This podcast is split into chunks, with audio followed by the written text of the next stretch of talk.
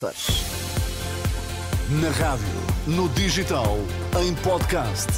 Música para sentir, informação para decidir.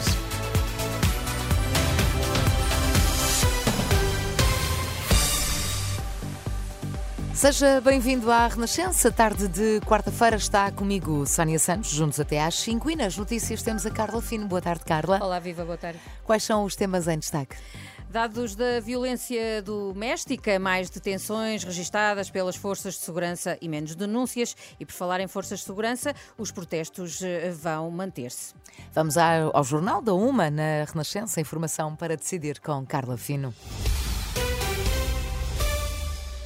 Menos denúncias, mas mais detidos por crime de violência doméstica em Portugal. No ano passado foram detidas mais de 2.500 pessoas, são mais 95 eh, detidos face ao ano 2022. O somatório dos dados da GNR e da PSP revelam ainda que 2023 fechou com cerca de 30.300 denúncias, menos 123 face ao ano anterior. As autoridades alertam que a violência doméstica é crime público e denunciar é uma responsabilidade coletiva Ora, em declarações à Renascença, a Associação de Apoio à Vítima lamenta que este fenómeno continue a começar no namoro.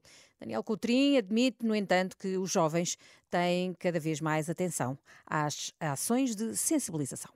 Temos que ver isto sempre por um lado mais, eh, mais construtivo de que as campanhas de sensibilização e de informação uh, estão a surtir efeito. Portanto, que de alguma forma as pessoas mais jovens, os rapazes e as raparigas, percebem o que é que é a violência no namoro e o que é que podem fazer para sair. Por outro lado, aquilo que nos mostram os dados da violência no namoro é que uh, o namoro ainda serve como ponto de partida para estabelecer relações de controlo, de poder e de humilhação entre rapazes e raparigas.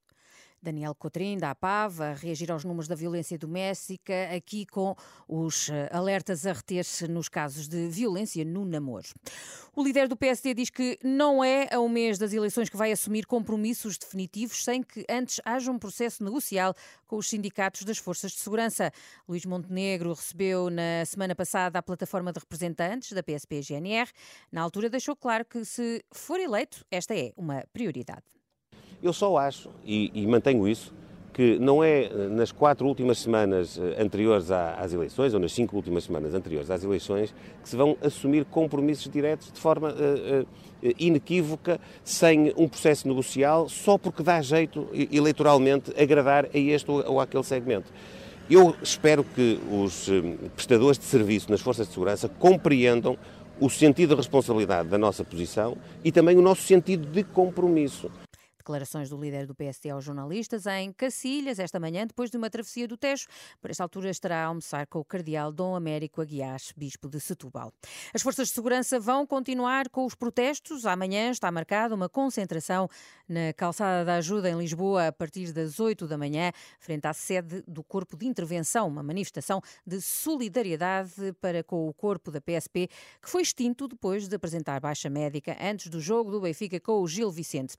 A PSP eh, confirma eh, que foi aberto um inquérito para apurar as circunstâncias em que as baixas médicas dos 44 elementos daquela força especial ocorreram. Em comunicado, a Direção Nacional da Polícia de Segurança Pública adianta que foi extinto o terceiro grupo operacional, tendo distribuído estes polícias pelos restantes grupos operacionais do Corpo de Intervenção em Lisboa. O Sindicato dos Profissionais da Polícia considera que estes elementos irão sofrer represálias. Paulo Macedo diz que há uma relação direta entre a apresentação das baixas e a extinção deste corpo de intervenção. A informação que temos é que não há nada escrito, que houve uma informação uh, oral, verbal, em, em que uh, iriam existir, ou seja, estes elementos que meteram baixo iriam ser distribuídos por outros grupos. Uh, obviamente parece-nos que há uma relação direta, embora não haja uma, uma uma, não há nada escrito, por assim dizer, isto é feito, isto é feito como se, como se tratasse de uma gestão interna que a este nível eh, nunca aconteceu. E parece-nos que há uma ligação óbvia porque foi logo no dia seguinte a esta situação se ter passado e, e, obviamente que, que uh, foi, foi apreendido e foi percebido por todos os profissionais de que aqui falamos, que isto seria uma, uma consequência desse, dessa, dessas baixas, dessas baixas médicas que foram passadas por vários médicos diferentes. Paulo Macedo, da SPP, aqui em declarações à jornalista Liliana Monteiro. Trabalhadores da Global Média já começaram a receber os salários de janeiro. A indicação é da agência Lusa, que surge um dia depois da assinatura do acordo de compra de vários títulos do grupo por um grupo de investidores. E a taxa de desemprego subiu para 6,5% em 2023, um aumento de 0,4 pontos percentuais face ao ano 2022. É o que revela o relatório do Instituto Nacional de Estatística, que indica também que a taxa de desemprego de jovens subiu para 20,3% mais 1,2 pontos percentuais face ao ano anterior. As notícias com Carla Fino na Renascença. Hoje é quarta-feira, dia de Casa Comum. Já já.